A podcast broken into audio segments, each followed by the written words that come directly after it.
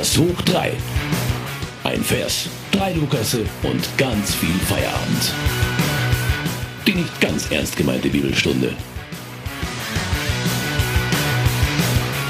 Und einmal mehr nach diesem fulminanten Intro ein herzliches Willkommen zu Lukas hoch 3, der nicht ganz ernst gemeinten Bibelstunde. Ich bin immer noch Lukas Fleischmann. Und ich bin immer noch Lukas Schöne. Und heute gibt's mal wieder eine Folge von uns. Und zwar nach einer gewissen Pause, denn wir hatten jetzt beide unabhängig voneinander Urlaub und der Frühling ist auf einmal in den Sommer übergetreten und jetzt sind wir voller sommerlicher Energie, was gerade auch ein bisschen schade ist, ehrlich gesagt, weil das Wetter draußen ist super und ich würde jetzt ja. lieber an der Isar sitzen als hier im Studio. Ja, ich habe mich auch jetzt gar nicht gefreut, dich wiederzusehen.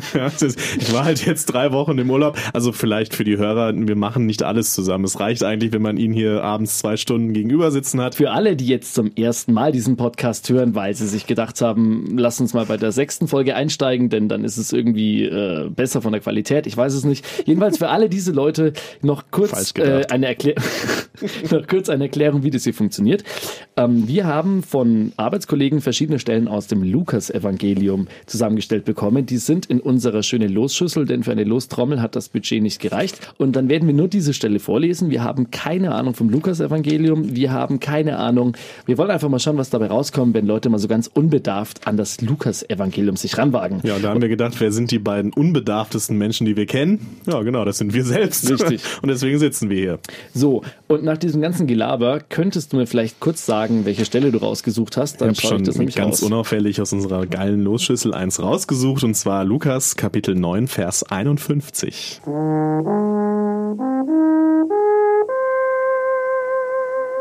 Bevor ich das vorlese, vielleicht noch ein kurzer Hinweis. Es geht nämlich darum, dass wir diese Stelle vorlesen und wir wissen aber nicht, wie es weitergeht. Und wir machen uns so unsere Gedanken dazu und dann so ab der Hälfte des Podcasts überlegen wir, wie es weitergeht und dann lesen wir auch vor, wie es weitergeht. Und dann schauen wir mal, wie nah dran wir waren oder auch nicht. Kleine Empfehlung noch von mir. Holt euch ein Bier. Das haben wir nämlich auch. Prost, Lukas. Prost. So, dann würde ich sagen, wenn du jetzt ausgetrunken hast, während ich dann trinke, liest doch einfach mal bitte die Stelle vor. Also gut, Lukas Kapitel 9 ab Vers 51. Es geschah aber, als sich die Tage erfüllten, dass er hinweggenommen werden sollte, fasste Jesus den festen Entschluss, nach Jerusalem zu gehen. Und er schickte Boten vor sich her. Diese gingen und kamen in ein Dorf der Samariter und wollten eine Unterkunft für ihn besorgen. Aber man nahm ihn nicht auf, weil er auf dem Weg nach Jerusalem war. Ist ja die gleiche Erfahrung, die seine Eltern gemacht haben, als äh, Maria schwanger war. Das, die Geschichte kennt man ja, ne? die Weihnachtsgeschichte. Da wurden die ja auch nicht aufgenommen. Ne? Also das scheint sich wie ein roter Faden durch das Leben dieses Jesus zu ziehen. Das kann sein. Ähm, ich könnte mir aber auch vorstellen, dass es zu der damaligen Zeit einfach vielleicht verdammt schwer war, jemanden so aufzunehmen. Ich weiß nicht, wieso das gemeine Volk um Jesu Zeit gelebt hat, aber sicherlich nicht mit demselben Wohlstand, den wir heute haben. Und vielleicht ist da Aufnehmen nochmal eine ganz andere Dimension gewesen. Ja, ich weiß nicht. Das waren die Samariter, ne? Also die, die die nicht aufgenommen haben. Man kennt ja so diesen Spruch des barmherzigen Samariter. Vielleicht waren das ja auch einfach fiese Leute, die haben halt gesagt, nee, ihr, guck mal, ihr seht scheiße aus, euch nehmen wir nicht. Glaube ich nicht. Meinst du nicht? Nee, nee. Waren die nee, Samariter, waren es nicht, war das nicht so was Besonderes, dass der Samariter barmherzig war, weil das sonst so Arschlöcher waren? Äh, ja, aber weißt du, also ganz ehrlich, da sind wir doch bei Klischees gleich. Also nur weil irgendjemand schreibt, dass ein ganzes Volk unbarmherzig ist und dass ein ganzes Volk irgendwie aus Arschlöchern besteht, heißt es ja noch lange nicht, dass das stimmt. Dann würden ja alle rassistischen Klischees absolut zutreffen, das ja Käse. Ja, aber was für Gründe hätten die denn, die abzulehnen? Na, das ist doch logisch. Also ich finde, das ist so ein Stück weit PR, weil indem ich nämlich sage, dass die Samariter die Bösen sind und dass die Samariter per se scheiße sind, kann ich ja dann als Jesus in der Bibel später sagen, nee, weil es gibt den barmherzigen Samariter und der steht ja exemplarisch dafür, dass alle gleich sind und dass diese ganzen Klischees nicht stimmen. Also eigentlich ist er dieses ja, keine Ahnung, diese Idee davon, dass die Samariter eigentlich Arschlöcher sind, bis auf einen eine ziemlich funktionierende PR-Maßnahme seitens der Bibel, dass alle Menschen gleich sind. Also du glaubst, das passt halt gerade in den Kram der Leute, die das geschrieben haben, so, weil wir machen jetzt hier eine Erzählung auf, ja, und irgendwann kommt dann der eine coole, aber ich finde es, also ich finde es ein bisschen konstruiert, tatsächlich, weil also wenn, wenn man weiß, die, die Bibel ist ja jetzt nicht entstanden, also hat sich einer hingesetzt und hat dann geschrieben, sondern das kam ja aus ganz unterschiedlichen Richtungen, aus ganz ganz unterschiedlichen, von ganz unterschiedlichen Autoren. Und dann sozusagen, ja, das wird jetzt an der Stelle, wo wir jetzt ja gerade sind, über die wir reden, auch nur gemacht, weil wir dann später diese Erzählung aufmachen können, okay, da gab es jetzt doch diesen einen, der dann doch gut war. Vielleicht waren die auch einfach schwierig.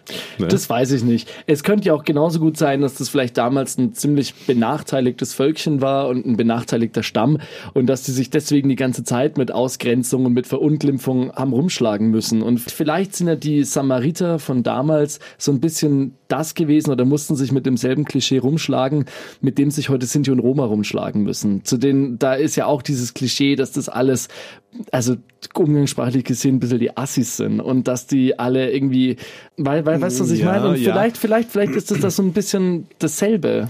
Die Frage ist halt, die ich mir jetzt stelle, wenn, also wenn, nehmen wir mal an, es wäre so, dass die Samariter diejenigen sind, die halt von vielen anderen irgendwie zu Recht oder zu Unrecht, das werden wir jetzt wahrscheinlich nicht rausfinden, äh, verunglimpft wurden, keine Ahnung. Ist es denn dann ein Grund zu sagen für die Samariter, ja gut, äh, wie ihr uns, so wie euch, äh, dann schicken wir euch halt auch wieder weg, so, ne? ne? Also das quasi Gleiches mit Gleichem bekämpfen.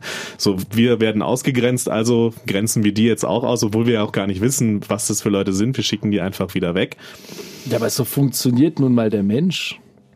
Ja, aber das also, muss ja nicht unbedingt gut sein. Natürlich ist es nicht gut, aber eine, ein Volk, eine Gruppe, eine Ethnie, eine Religionszugehörigkeit, wenn man sich da die Geschichte anschaut, das war doch eigentlich immer so, dass die Gruppen, die ausgegrenzt wurden, sich dann auch selbst oft ausgegrenzt haben gegenüber andere Gruppen. Also nicht immer natürlich, aber ich glaube schon relativ häufig. Weil ich glaube schon, dass ab dem Zeitpunkt, wo du ständig ausgegrenzt bist, schweißt es auch unter dieser ausgegrenzten Gruppe ziemlich zusammen. Und deswegen mhm. glaube ich, dass man dann irgendwann mal so ein harter Kern ist und dann sagt, hey, wenn die uns alle scheiße finden, dann finden wir die halt auch scheiße. Was mich jetzt an dieser Stelle so ein bisschen noch äh, stutzig macht, ab Vers 53 steht nämlich, aber man nahm ihn nicht auf, weil er auf dem Weg nach Jerusalem war. Also aus dieser scheint das ja der Grund zu sein, warum er nicht aufgenommen wurde. Ne? Also es muss ja irgendwie Jerusalem musste ja eine, eine Rolle spielen. Ja, aber meinst du, dass Meinst du, dass Jerusalem aufgrund seiner Ethnie die Rolle spielt? Oder meinst du, dass Jerusalem vielleicht einfach nur deswegen die Rolle spielt, weil es halt, keine Ahnung, auf dem Weg ist oder ähm, weil es gerade irgendwie durch ein Konfliktgebiet durchgeht oder irgendwie sowas? Weil nur die Tatsache, dass er nach Jerusalem unterwegs ist und nur die Tatsache, dass die Samariter ihn nicht aufnehmen wollen, weil er nach Jerusalem unterwegs ist, sagt ja noch lange nichts über ein problematisches Verhältnis zwischen diesen beiden Volksgruppen aus. Würde ich schon aber daraus lesen. Also ich meine, das klingt jetzt nicht so, als wenn die sagen würden, ja, aber Jerusalem ist doch nur noch fünf Kilometer weiter, geht doch einfach dahin, das ist doch alles gar kein Problem. Sonst wird das ja nicht so betont werden an dieser Stelle. Es wird ja wirklich betont, weil sie auf dem Weg nach Jerusalem waren. Also scheinbar schmeckt den Samaritern das nicht, dass diese Leute gerade, die bei uns irgendwie übernachten wollen oder bei uns irgendwie unterkommen wollen, nach Jerusalem wollen. Aus irgendwelchen Gründen. Ich glaube schon, dass ein Konflikt dahinter steht. Ein Konflikt steht sicherlich dahinter, weil sonst stünde es, glaube ich, nicht in der Bibel. Was hältst du davon? Ich würde es einfach nur mal vorlesen und ja. würde dann einfach mal ein, zwei Sätze weiterlesen, um mal zu gucken, wie es weitergeht. Ja. Alles klar. Das wäre, wie bereits vorhin erwähnt, Lukas Kapitel 9 ab Vers 51. Es geschah aber, als sie die Tage erfüllten, dass er hinweggenommen werden sollte, fasste Jesus den festen Entschluss, nach Jerusalem zu gehen. Und er schickte Boten vor sich her. Diese gingen und kamen in ein Dorf der Samariter und wollten eine Unterkunft für ihn besorgen. Aber man nahm ihn nicht auf, weil er auf dem Weg nach Jerusalem war. Jetzt geht's weiter. Als die Jünger Jakobus und Johannes das sahen, sagten sie, Herr, sollen wir sagen, dass Feuer vom Himmel fällt und sie verzehrt? Da wandte er sich um und wies sie zurecht, und sie gingen in ein anderes Dorf. Mhm. Also Jesus wird hier also sagt, okay, also scheinbar versteht er das. So, also so habe ich das jetzt verstanden. Er versteht, dass sie abgewiesen werden. Ne? Also scheinbar ist er ja sogar jetzt nicht ganz von den Samaritern, also er ist schon auch ein bisschen auf der Seite von den Samaritern einfach, weil er halt einfach sagt, ja, okay, gut, die wollen uns nicht, ich verstehe das sogar, die Gründe können wir vielleicht noch diskutieren, was das für Gründe sein könnten. Nun lass uns einfach irgendwo anders hingehen. Ist ein bisschen, bisschen nachgiebig, finde ich. Also, ich finde es zu nachgiebig. Ja, also, also ich meine, er muss ja jetzt dieses Dorf nicht, äh, wie es da steht, äh, das Feuer vom Himmel fällt nee, und sie verzehrt nee. das natürlich nicht. Ich meine, das wäre ein bisschen, das wäre schon ein bisschen strange für Jesus, wenn er dann irgendwie das ganze Dorf platt macht. Verbrennt, ihr seid alle verdammt. Ja, super. Ja. Äh, das wäre Käse, aber ich meine, keine Ahnung, also Vielleicht sollte man sich die Frage stellen, wie würde man selbst in dieser Situation reagieren? Jetzt stell dir mal vor, du kommst irgendwo hin und mhm. du wirst abgelehnt aufgrund deines Aussehens, aufgrund mhm. deiner Nationalität, mhm. aufgrund deiner Ethnie, warum auch immer. Und du hättest aber deine, deine Kumpels mit dabei und die würden nicht fragen, ey komm, lass da hingehen und lass da einfach für unsere Rechte einstehen. Würdest du nicht auch sagen, ja ey komm, lass den Scheiß, komm, wir gehen weiter? Ich glaube, dass es ganz schwer ist, sich in so eine Lage hineinzuversetzen. Ähm, Gerade, also wir beide leben in Deutschland, wir beide sind ja der Prototyp eines weißen Deutschen wahrscheinlich. Wir heißen Fleischmann und Schöne, ja. Ähm, ich glaube, dass das uns schwerfällt, sich in so eine Situation hineinzuversetzen. Natürlich wird man jetzt einfach aus ja der Theorie sagen, ja klar, gehe ich da hin und stehe für mich ein und sage, ja, aber jetzt nur, weil ich der bin, der ich bin, könnt ihr mich doch nicht abweisen. Aber ich glaube, das ist sehr oft, beziehungsweise ich glaube nicht, das ist sehr oft ein viel leichter getan als gesagt. Mhm. Ne, weil du, du stehst, ich meine, wenn du dann mit den Jüngern und Jesus, weiß nicht, wie viel das waren, 13, 14 Leute in so ein Dorf kommst, das sind dann, weiß ich nicht, 200, 300, 400 in so einem Dorf, ich weiß nicht, wie groß die früher waren, dann stehst du natürlich einer Mehrheit gegenüber als eine Minderheit. Ne? Und dann überlegst du dir natürlich auch dreimal, ähm, ob du da jetzt einen Konflikt suchst oder einfach sagst, komm, wir versuchen es einfach woanders und lassen die jetzt hier. Aber ich frage mich halt, Jesus war ja nicht feige. Ja, ich finde auch, dass es an dieser Situation Situation auch so ein bisschen so wirkt. Ähm, und was ich auch nicht so ganz verstehe, ist, normalerweise hat doch Jesus immer diese Fähigkeit, so extrem diplomatisch zu sein und diese Leute immer zu versöhnen. Zumindest wird einem ja, das doch immer so genau. beigebracht. Ja. Und das heißt, ich hätte eigentlich erwartet, dass er dann sagt, ähm, lasst mich in das Dorf rein, ich rede mal mit, mit denen, reden, genau, ja. lass mich mal mit denen reden. Und stattdessen sagt er, nö, wir gehen ins andere Dorf weiter. Und da stelle ich mir die Frage, ähm, also nochmal, wie ich da reagiert hätte, wenn ich jetzt irgendwo wäre und würde da gerne aufgenommen werden, würde da gerne beherbergt werden und die würden mich ablehnen. Ich würde mir so wünschen, dass ich die Courage hätte, dafür meine Rechte einzustehen, ja. dass ich die Courage hätte, da zu sagen, nee, das ist mir egal, weil ich habe die und die Rechte, die sind universell, mhm. die gestehen wir uns alle mehr oder weniger zu. Ich möchte diese Rechte wahrnehmen. Aber ich glaube, ich könnte es auch nicht. Also ich würde mir von mir wünschen, dass ich es könnte. Ich würde mir von mir wirklich wünschen, dass ich die Fähigkeit hätte, so stark für meine Rechte einzustehen. Und jetzt ist die Frage, ist das jetzt schlimm oder ist es gut, dass ich nie in dieser Situation war? Solche Fragen haben halt immer so zwei Seiten. Ne? Natürlich ist es auf der einen Seite für, für dich persönlich oder ist es auch für, für uns, die wir hier in einem freien Land leben dürfen, ist es natürlich auf der einen Seite gut, dass wir uns solche Fragen überhaupt nicht stellen müssen. Auf der anderen Seite ist es halt in so einer Gesellschaft, die sich solche Fragen nicht stellen muss, halt schwierig dann irgendwann müssen die sich, muss man sich als Gesellschaft mit solchen Fragen halt anfangen auseinanderzusetzen. Ich meine, wir merken das doch seit ein paar Jahren. Ja. Natürlich gab es immer schon Flüchtlinge, ja, auch vor 2015, aber das war ja so diese Zäsur, ne? sagt man ja immer so. Da kamen dann ganz, ganz viele ähm, aus finde, unterschiedlichen ich Gründen. Ich finde diese Zäsur, sorry, wenn ich dich unterbreche, ja. aber ich finde immer dieses Jahr 2015 und diese Zäsur immer zu erwähnen, das finde ich totalen Bullshit. Mhm. Weil es hat schon immer Migration das, gegeben. Das meine ich ja, ja. Und dieses 2015 so als weltgeschichtliches Ereignis hinzustellen, nur weil da vielleicht absolut gesehen wesentlich mehr Leute zu uns ins Land gekommen sind als vorher, finde ich ganz schwierig. Ich glaube, mit Zäsur ist, also ich glaube, dass es auch eine sehr deutsche Betrachtung der, des Themas ist. Mhm. Ich glaube, dass es in Deutschland schon eine Zäsur war, eine politische Zäsur aber, also keine geschichtliche Zäsur oder irgendwie irgendwas. Es war eine Zäsur, dass sich diese Gesellschaft, natürlich gab es immer schon Flüchtlinge, ja. Es gab immer Migrationsbewegungen. Es ist einfach ein, ein, ein historischer Fakt.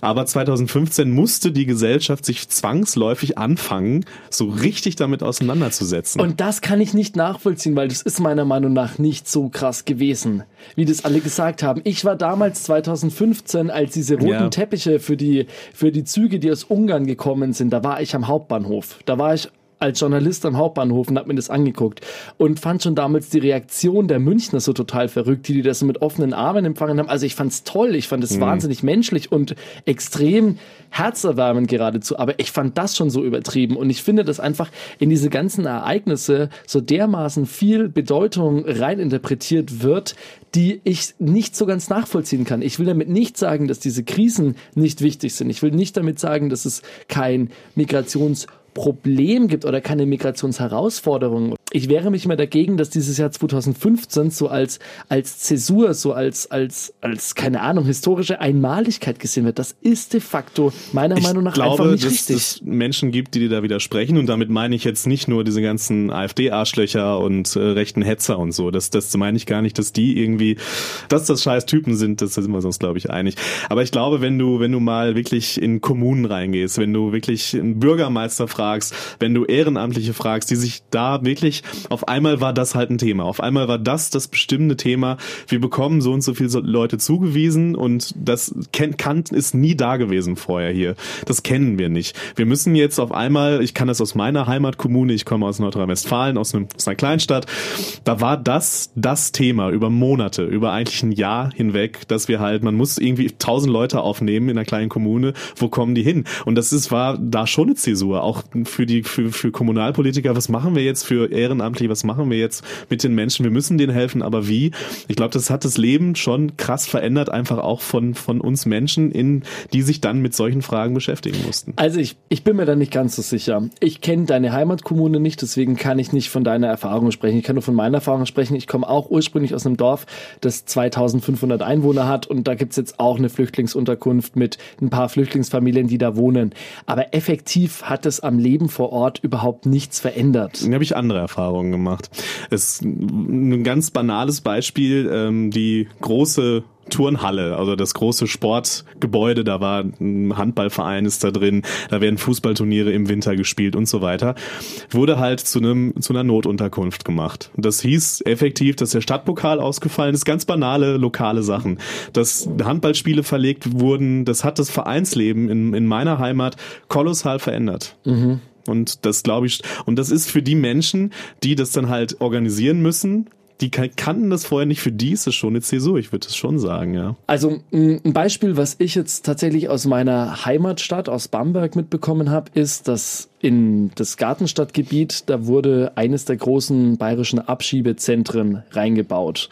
Und das war ursprünglich mal ein ehemaliges Kasernengelände der Amerikaner und das sollte eigentlich der Stadt Bamberg zur Verfügung gestellt werden. Und jetzt ist dieses eine der zwei großen bayerischen Abschiebezentren da drinnen. Ja. Das hat sich insofern geäußert, als dass die AfD-Ergebnisse in Bamberg, ich glaube, bei 18 Prozent waren, weil okay. die Politiker damit so polarisieren konnten und damit so viel Ängste bedient haben, dass aufgrund dieses Abschiebezentrums, dass der rechtspopulistische Wahlerfolg extrem in die Höhe geschnellt ist. Ja, aber ich glaube, dass du gerade ein bisschen um nochmal zurück auf dieses Zäsur-Ding zu kommen, dein eigenes Argument widerlegst. Das ist doch auch genau das, also die politische Landschaft aber hat sich die Leute zur Zäsur gemacht haben. Das ist halt die Frage, ja, das ist halt die Frage, aber das, wie gesagt, es war für viele auch eine Zäsur. Das darf man, glaube ich, nicht unterschätzen. Das, man darf es nicht unterschätzen. Natürlich müssen wir den Menschen helfen, natürlich, das ist ja gar keine Frage, aber es ist halt auch natürlich mit Mühen, mit Arbeit, mit Geld verbunden gewesen. Ich glaube schon, dass das für unser Land, für viele Leute schon eine Zäsur war weil halt plötzlich alles anders war. Kommen wir vielleicht von der Sache mal wieder so ein bisschen zurück zu der Bibelstelle oder Gerne. versuchen wir das mal in Verbindung zu bringen? Ähm, denn das ist ja so unser ehernes Ziel dieses Podcasts. Wir haben festgehalten, wir wundern uns beide über die Reaktion von Jesus, weil er einfach sagt, ja. geh halt ein Dorf weiter und dann ist es in mhm. Ordnung. Das heißt, was ich nicht verstehe, ist, warum ist er nicht der Power-Diplomat, der da hingeht und einfach sagt, ähm, hey Leute, wir sind nicht so scheiße, wie ihr denkt und ihr seid nicht so scheiße, wie wir warum, denken. Warum können wir nicht einfach in Frieden zusammenleben? Warum ist er nicht die Carola Rakete in dieser Stelle, an dieser Stelle? Also ich muss dich gerade dran denken, als du das so gesagt, also nochmal wiederholt hast es ist ja im Prinzip die gleiche, das, das die gleiche oder eine ähnliche Situation. Ja, Carola Rakete mit ihrem Sea-Watch 3 Schiff nee, mit den geretteten. Nicht, weil sie ist in den Hafen reingefahren und hat keinen anderen ja, Hafen. Ja, das, das meine ich ja. Aber die, die Ausgangssituation war ja, wir müssen jetzt irgendwo hin. Ja, wir sind, wir wollen die Menschen nach Europa bringen. Jesus wollte nach Jerusalem. Ja, wir wollen da jetzt anlegen. Wir wollen in dieses Dorf. So. Und dann wird abgelehnt. Da lehnen die Samariter ab in der Bibelstelle. Da lehnt Salvini, der italienische Innenminister ab. Nö, geht nicht. Jesus ja, sagt, wir, wir gehen ins Fall andere Dorf und Carola Rakete hat gesagt, nö, wir wollen aber in das Dorf. So, und wir haben halt keine, fast keine Alternative, wir können jetzt nicht nach Bremerhaven fahren. Hat Carola Rakete also moralischer gehandelt als Jesus? Ich will nicht sagen moralischer gehandelt, aber ich finde schon, sie hat auf jeden Fall äh, ja zupackender gehandelt in dem in dem Fall. Weiß man bei Jesus, wo das nächste Dorf ist? Ich meine, das kann ja, kann ja auch durchaus noch zwei Tagesmärsche entfernt sein. Wir wissen ja nicht, wo er ist. Mhm. Klar, wenn es jetzt über den nächsten Hügel ist, dann ist es vielleicht noch okay. Aber wir gehen mir mal davon aus, dass es noch ein bisschen weiter entfernt war. Ja, also glaube ich schon, dass es eine ähnliche Situation ist. Wer da moralischer handelt, ist halt die Frage. Ne? Es ist eine große Frage. Kann man vielleicht auch nicht ganz vergleichen, weil da, da natürlich Menschen in Not sind und das klingt da jetzt nicht so, als wenn sie wirklich in Not wären. Ne? Aber trotzdem kann man sich ja für seine Sache einsetzen und sagen, mir geht's hier auch ein bisschen ums Prinzip. Wir müssen doch Menschen aufnehmen. Ja, wir müssen doch dafür uns einsetzen, dass wir irgendwo hin dürfen ja, und, und da auch hin dürfen und da einlaufen dürfen. Ich glaube, dass es auf jeden Fall zupackender gehandelt hat als Jesus an der Stelle. Weißt du, was ich dann dafür aus dieser Bibelstelle mitnehme? Was denn? Sogar Jesus manchmal sagt, hey, lass den Konflikt lieber aus dem Weg gehen, bevor man übertrieben zu seiner Meinung steht. Und das ist, finde ich, ein bisschen versöhnlich, weil damit, na, weil ich finde dann, also man kann nicht jedes Mal zu seiner Meinung stehen und jedes Mal die einfordern, so gern das, glaube ich, jeder wollen würde. Aber ich glaube, es geht nicht immer. Und es gibt einfach auch manchmal andere Realitäten, die das relativ schwer möglich machen. Auf jeden Fall stimme ich zu. Aber ich würde trotzdem äh, nochmal dafür plädieren, dass es auf jeden Fall trotzdem Situationen gibt, wo man zu seinen Ansichten, seiner Meinung stehen muss. Ja, und wo man auch mal Konflikte in Kauf nehmen muss, weil es halt um was Größeres geht, als irgendwie gerade um mich, der einen Platz irgendwo sucht, sondern um eine größere Frage. Die Frage, nehmen die Samariter uns nie wieder auf? Äh, nehmen, nimmt Italien nie wieder Flüchtlinge auf? Ich glaube, dass es halt Fragen gibt, wo man sich einfach auch einsetzen muss. Das heißt, wir kritisieren Jesus an dieser Stelle ganz offiziell. Es, es scheint fast so, ne? um Gottes Willen. Lass uns Jesus mal ganz wir, offiziell wir Offiziell haben wir jetzt hier mit Jesus kritisiert. Jesus, das hast du also, nicht richtig gemacht. Äh, draußen scheint gerade noch die Sonne, wenn wir rausgehen, kommt der Blitz. Ich sag's ja, dir. Richtig. Na gut. Und äh, mit dieser kurzen Zusammenfassung verabschieden wir uns heute von euch. Das war die sechste Folge von Lukas hoch 3. Mein Name war Lukas Fleischmann. Meiner ist auch immer noch Lukas Schön. Und Macht's gut. Bis zum nächsten Mal.